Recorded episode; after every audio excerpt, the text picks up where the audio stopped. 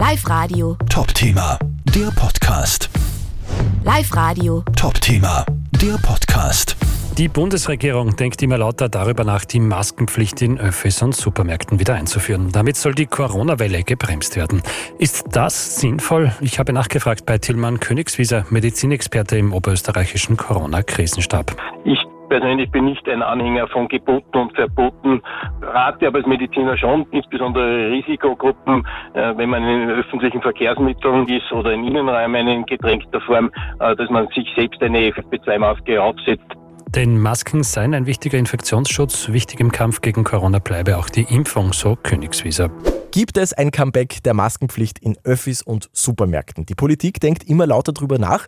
Damit soll die Corona-Welle ausgebremst werden. Aber würden sich die OberösterreicherInnen die Maske wieder aufsetzen? Wir haben nachgefragt. Ehrlich gesagt stört es mich persönlich jetzt nicht, weil es ist ja eigentlich nur zum Wohl der Allgemeinheit. Ich bin auf jeden Fall nicht dagegen.